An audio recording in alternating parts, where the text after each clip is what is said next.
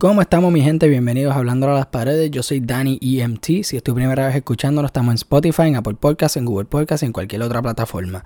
Y bienvenidos de vuelta a Nada Nunca Se Acaba. Esta serie donde vamos a hablar sobre la serie de Watchmen en HBO, que vamos a estar analizando los episodios mientras van saliendo. Y el episodio de hoy vamos a analizar Martial Feats of Comanche Horsemanship. Y abrimos este episodio con otro flashback a un contexto histórico donde me imagino que sería durante la Primera Guerra Mundial, donde los alemanes le mandaron una carta a los soldados negros y en general los soldados no blancos, las minorías, básicamente, diciendo, bueno, cuestionándolo de por qué ellos luchan por un país que pues no, no los valora y que hay mucha injusticia en contra de ellos y tratan de convencerlos en irse a luchar por Alemania en vez, porque en Alemania no van a encontrar esa injusticia y tendrán mejores derechos, diría yo. Y de ahí abrimos de vuelta a donde nos quedamos en el episodio anterior, donde George Crawford murió y Angela Abar, Sister Knight, lo encontró y al lado de Judd estaba este hombre en silla de rueda, un viejo de como ciento y pico de años, y ella se lo lleva a su bakery, donde pues ella empieza a cuestionarle y le pregunta, mira, ¿quién carajo tú eres? ¿Quién mató a Judd? Todas las preguntas típicas que alguien preguntaría si ve a alguien muerto y alguien vivo al lado de esa persona. Y él dice, nada, yo soy el que ahorcó a tu jefe. Y dice, bicho es, cabrón, tú estás en una silla de rueda y tienes como ciento y pico de años.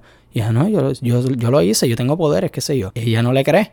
También le sirve café para cogerle un DNA sample después que ella va a analizar luego en el episodio. Y luego los policías encuentran a Judd y empiezan la escena criminal y empiezan a investigar quién carajo fue y pues todo eso y pues obviamente ellos sospechan que fue The Cavalry. The Cavalry, ese grupo de blancos partidarios que son básicamente los, los malos de esta, de esta historia. O sea, quién carajo le va a ir a, a unos racistas que hicieron una masacre. Y hablando de esa masacre, nos llevan a un flashback a el White Knight.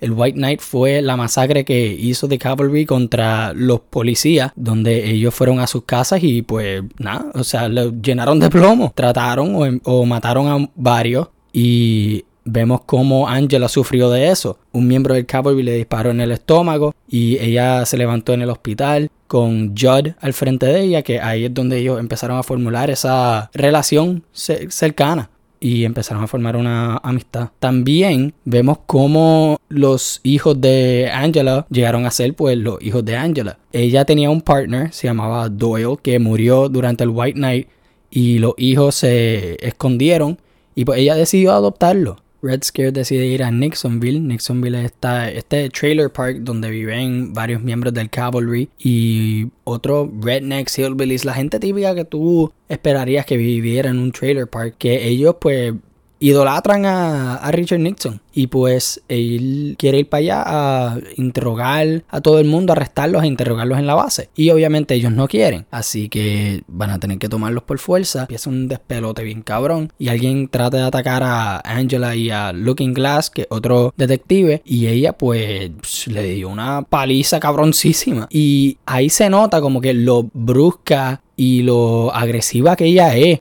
en sus métodos de pues nada, o sea, violencia y todo eso. Prueba el punto de que vamos a ver varios paralelos de ella con Rorschach, porque Rorschach era igual, él no tenía nada de piedad contra la gente que le estaba, chacho, dando candela y todo eso. Así que ver más de esos paralelos mientras esta serie está saliendo, pues va a ser bien interesante. Luego vemos a Angela ir al Greenwood Heritage Center, donde ocurrió esa masacre en Tulsa en 1921 a probar una muestra de DNA de Will, el, hombre que supuestamente ahorcó a, a, Judd. Y aquí nos explican más de qué son los Redfordations. Los Redfordations son básicamente que exonera a personas y a descendientes de sobrevivientes de actos de violencia basados en pues raza, o sea, hate crimes y todo eso, y los exonera de pagar impuestos. Y pues hay mucha gente protestando eso fuera de ese del Greenwood Heritage Center y ella va y le prueba la ADN para ver quién carajo es esta, esta persona. Y luego la vemos ir a su casa y hablar con su hijo Topher, el hijo mayor, y pues darle las noticias que Judd murió. Y esto enseña mucho lo bueno de, la lo bueno de mamá que Angela es. Porque ella no es esa típica de que, ah, no les voy a decir esto pues para protegerlos, todo esto es como que para proteger a mi familia, qué sé yo, que esa mierda que vemos en todas las historias, todas las películas, series y qué sé yo de superhéroes, que, ah, ¿por qué no me dijiste esto? Ah, era para protegerte, era para proteger a la gente que yo amo, qué sé yo, que no. Ella le dice, mira, yo murió, tu, tu, tío murió, y ella espera a que él pues tome esto en serio, lo internalice y pues actúe responsablemente. Y eso es lo que yo creo que Topher va a hacer, porque Topher y han mencionado esto, durante el White Night, él cogió a su hermana y pues se escondieron mientras mataban a sus padres. Eso está cabrón. Así que vemos esa confianza y expectativa que tiene Angela hacia Topher. Y me interesa ver más de ese desarrollo en cómo Topher va a coger estas cosas que son pues bien delicadas y son bien en serio. Y quizás pase algo que Topher va a tener que pues ajustarse los pantalones y actuar como actuó eh, durante el White Night. Estamos entonces a una escena donde vemos a un vendedor de periódicos dándole un cojón de periódicos a esta nena que se los va a llevar a su jefa o algo. Que de nuevo, otro paralelo hacia el cómic donde vimos varias escenas donde hay un vendedor de periódicos pues hablando de la política, en lo que está pasando y todo eso, pues para darnos contexto de qué es lo que está pasando en ese mundo. Y yo creo que ese es el device que van a usar con él en esta, en esta serie. Y cortamos entonces a la parte que más me interesa en toda esta serie. Vamos al otro lado del mundo a visitar a Adrian Veidt. No han dicho que es Adrian Veidt, pero por ley que ese cabrón es Adrian Veidt, Jeremy Irons, que va a estrenar su obra. Y la audiencia es él mismo, nada más. Y cuenta lo que yo dije que iba a contar en, la, en el primer episodio. Eh, esta obra cuenta la historia de Dr. Manhattan, John Osterman, y cómo se convirtió en Doctor Manhattan y cuenta después su romance con, con Jenny Slater y pues lo del reloj y todo eso y cómo se convirtió en Doctor Manhattan. Y en la escena donde, bueno, en la obra y en el cómic, en la escena donde John va a coger su reloj y está como que dentro de ese generator, que sé yo, que se encierra y pues eso lo convierte en Doctor Manhattan. Mano, Adrian Veidt quemó a el actor, este, a Mr. Phillips, eh, su sirviente. Así como si nada, como que nada, lo quemó, qué sé yo, y siguieron con el show. Y la actriz estuvo como que, anda para el carajo, este mató a, Mr. Phillips, qué puñeta. Y él, no, llora, qué sé yo qué, sigue con la escena, sigue con la escena. Y pues siguieron y pues, ajá, y ahí nos damos cuenta cuando la actriz y los extras, extras entre comillas, no, o sea, los técnicos de la obra se quitan las máscaras y todo eso porque ellos tenían como una bolsa en la cara y nos damos cuenta que son unos clones. Adrian Veidt clonea a la gente, bueno, clonea a su sirviente y no le importa matar a otros, pues porque puede seguir cloneando. Así que no tiene ningún problema. Y eso enseña, mano, como que este tipo es un demente, pero un demente inteligente. O sea, lo sigo comparando con Lex Luthor. Es la mejor comparación que le puedo dar. Cortamos de vuelta a ver qué está haciendo Angela. Y Angela va a visitar a la esposa de, de Judd, que está teniendo visitas, es como un, como un wake más o menos en su, en su casa. Y ella investiga el cuarto de Judd y el closet y encuentra una túnica de, del clan. Y pues obviamente ella está como que, ¿qué puñeta acabo de encontrar? Ella vuelve al bakery donde le enseña a Will, el hombre que ella capturó, y Will le dijo antes de que pues Judd tiene esqueletos en el closet, que es lo que yo dije en el episodio anterior. Yo lo sabía, Judd está escondiendo algo. Y ese algo es básicamente este cabrón es un racista. O puede ser, porque ella también piensa que Will lo planteó ahí. O quizás Judd es un, pues, es parte del clan. O quizás no, quizás un double agent o un triple agent o algo, no sé.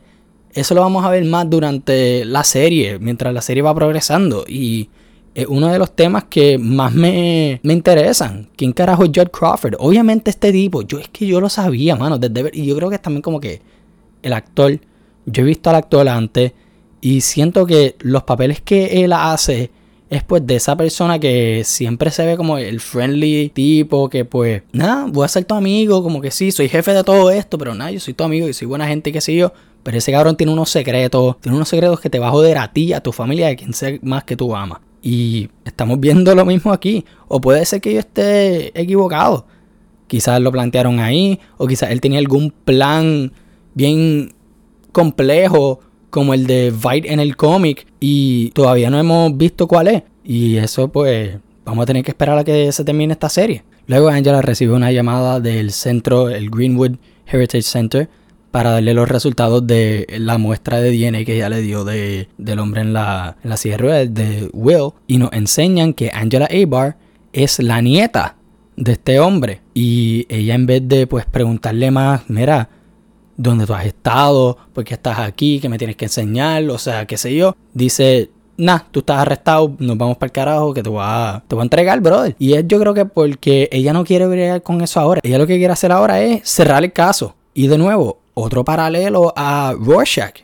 Bueno, yo no diría que Rorschach haría esto exactamente. Yo pienso que él va a querer varias respuestas a varias preguntas que él tiene si le pasa algo así antes de entregarlo, que sé yo, tras que él fue un fugitivo, él no trabaja con la policía, pero esto de poner la misión antes de pues tus intereses personales primero, siento que es bien Rorschach. Así que vamos a ver varios de esos paralelos. Ella se lo lleva, se lo va a montar en el carro y qué sé yo qué. Mientras va a montar su silla de ruedas, viene una nave, como de esas naves genéricas de, de Alien, así, un, ajá, una nave espacial, que saca un imán, lo pega al carro y se lo lleva.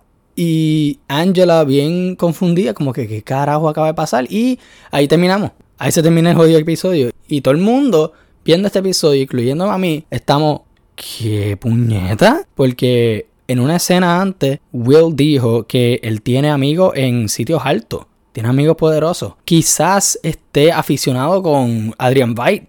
No sé, porque, o sea, ¿quién más en ese planeta, en lo que nos han enseñado, tiene esos recursos de, pues, nada, cabrón, te voy a mandar una nave espacial para bajar un imán y llevarte, así, de la nada? Y él lo estaba esperando. Quizás sea Byte o quizás sea alguien completamente diferente. O hay aliens. No sé. Quizás él es un alien, no sé. O, o no sé. Vamos a tener que esperar al próximo episodio si es que nos enseñan de qué carajo acabamos de ver, pero nada, estoy ansioso. Vamos a ver qué pasa. Bueno, hasta aquí llegamos en este episodio de Nada Nunca se acaba.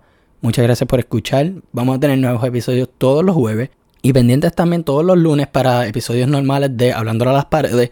Vamos ahora a 10 episodios de Hablando a las Paredes y les tengo algo par especial para ese episodio. Así que estén pendientes. Muchas gracias por escuchar. Apoyen lo local y nos vemos en la próxima.